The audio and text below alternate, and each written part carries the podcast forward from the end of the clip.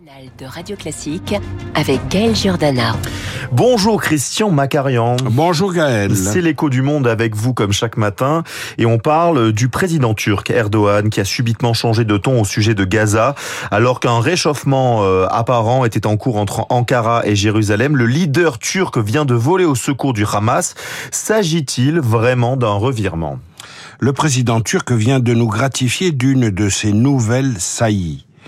Ouvrez les guillemets, le Hamas n'est pas une organisation terroriste, c'est un groupe de Moudjahidines qui défendent leur terre. Nous avions le projet de nous rendre en Israël, mais il a été annulé, nous n'irons pas. Fermez les guillemets. Cette déclaration signée Recep Tayyip Erdogan émane d'un chef d'État d'un pays membre de l'OTAN et elle plonge donc le camp occidental dans l'embarras. Matteo Salvini, euh, vice-premier ministre et ministre des Transports italien, va jusqu'à parler de propos, je cite, dégoûtants. Pourtant, seuls les naïfs et les amnésiques peuvent être surpris par cette dernière déclaration d'Erdogan. Expliquez-nous pourquoi. Parce que le leader turc, issu d'un courant islamiste turc, qui est une, une émanation des frères musulmans, a toujours dit et répété la même chose. En 2018, il avait déjà produit ce tweet destiné alors à Benjamin Netanyahou, avec lequel il était en délicatesse. Le Hamas n'est pas une organisation terroriste, c'est un mouvement de résistance qui défend la patrie palestinienne contre une puissance occupante. Fermez les guillemets. En fait, le Hamas, lui aussi émanation des frères musulmans, est au cœur, au cœur même des relations chaotiques que la Turquie entretient avec Israël. Expliquez-nous ça. En 2010, un raid israélien prend pour cible un navire turc, Mavi Marmara, qui faisait partie d'une flottille de huit cargos destinés à contourner le blocus israélien de Gaza. Dix militants turcs qui avaient attaqué un navire de la marine israélienne sont tués. En juillet 2014, Erdogan accuse l'État juif, je cite, de perpétuer l'esprit d'Hitler, fermez les guillemets, pendant une opération contre Gaza.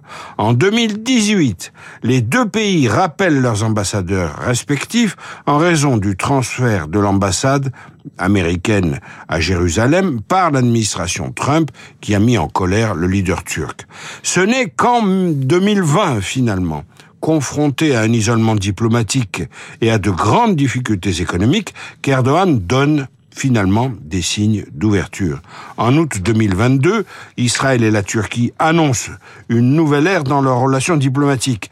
Fin septembre 22, Erdogan rencontre Netanyahou à New York pour la première fois officiellement.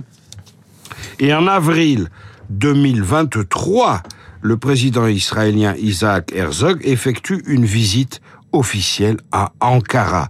Tout cela apparemment en vain. Oui, finalement, parce que tout semble voler en éclats aujourd'hui. Non seulement la Turquie est le deuxième financier du Hamas après le Qatar, mais il apparaît qu'elle hébergeait aussi, depuis 2016, le chef du Hamas, Ismail Haniyeh. Cette hospitalité est soudain devenue embarrassante pour Erdogan. Haniyeh a été prié de quitter la Turquie au lendemain des massacres du 7 octobre, expulsion évidemment très discrète. Nouveau retournement cette semaine donc, en constatant combien sa base électorale en Turquie prenait fait et cause pour le Hamas à Gaza, Erdogan vire une nouvelle fois kazakh et reprend le refrain de la colère contre Israël. Il s'agit du énième épisode du funambulisme insensé, du marchandage permanent d'Erdogan auquel les pays occidentaux assistent médusés et passif. Les ambiguïtés de Recep Tayyip et Erdogan. Merci beaucoup Christian euh, Macarian pour euh, l'écho euh, du monde. À très vite Christian. très, bon week-end à vous.